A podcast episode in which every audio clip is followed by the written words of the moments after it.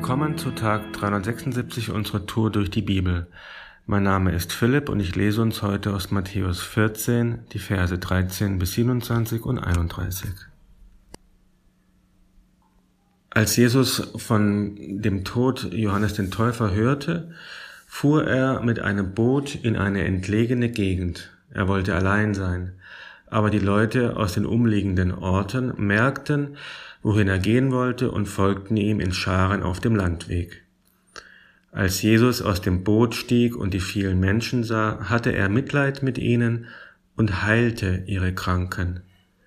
Gegen Abend kamen die Jünger zu ihm und sagten, es ist spät geworden und die Gegend hier ist einsam, schickt die Leute weg, damit sie in die Dörfer gehen und dort etwas zu essen kaufen können.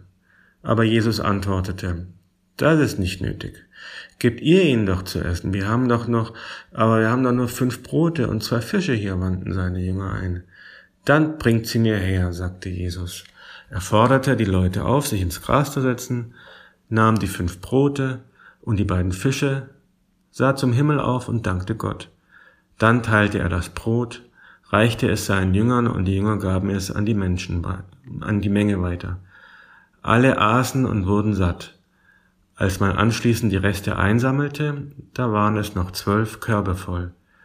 Etwa 5000 Männer hatten zu essen bekommen, außerdem noch viele Frauen und Kinder.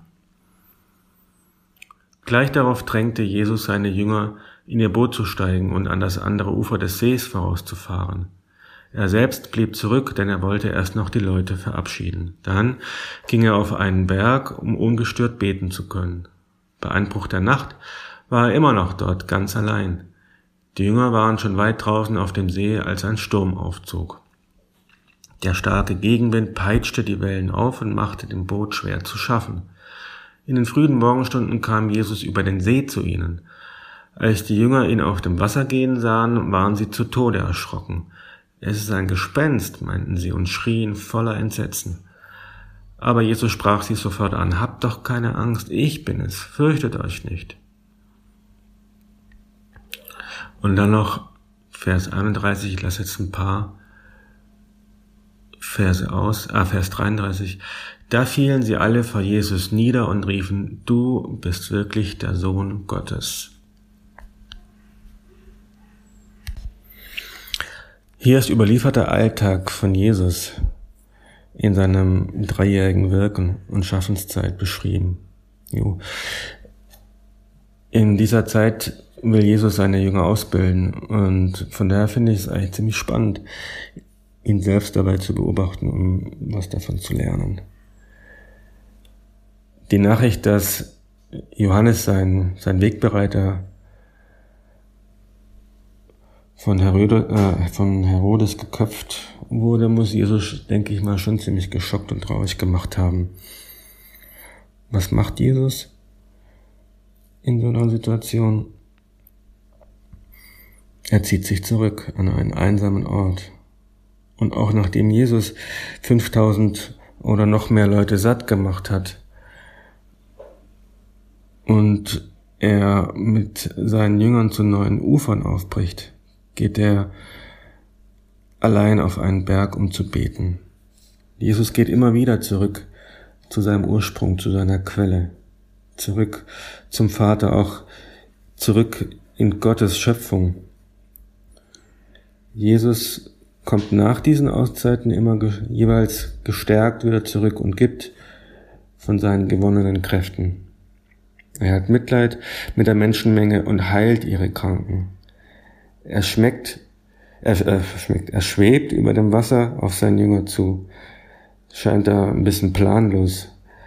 Vor lauter Güte wird so spät, dass die Menschen nicht mehr heim können, ohne zu essen.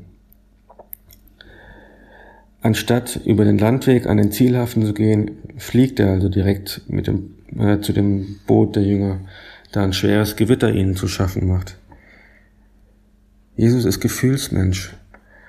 Er hat hier auf der Erde eine große Mission und er weiß, dass seine Zeit begrenzt ist und sieht auch, dass es, siehe Johannes, auch mal ganz schnell gehen kann, dass seine Zeit zu Ende ist. Aber er lässt sich nicht hetzen. Er nimmt sich Zeit für Kranke, die da sind. Er macht Tausende von Hungerleider oder arbeitslose Tagelöhner satt, die in der Gegend rumstreifen und die Zeit totschlagen. Er zeigt seinen Jüngern übernatürliche Wirklichkeiten, um ihr Vertrauen herauszufordern und zu stärken. Und hat sich emotional im Griff.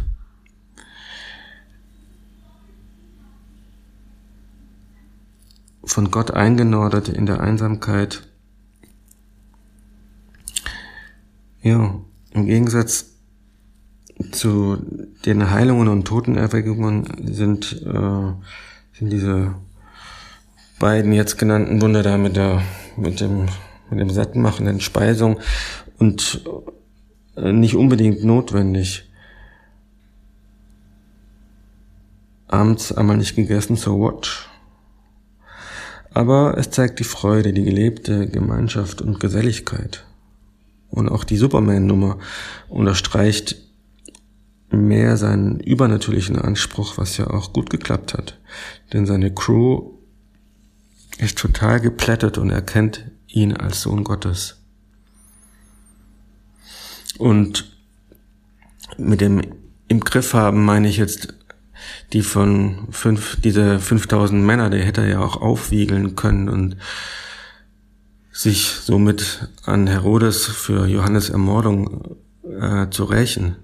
Die Zeloten wären sicherlich auch noch gekommen, aber Jesus lässt sich von seiner eigentlichen Mission nicht abbringen.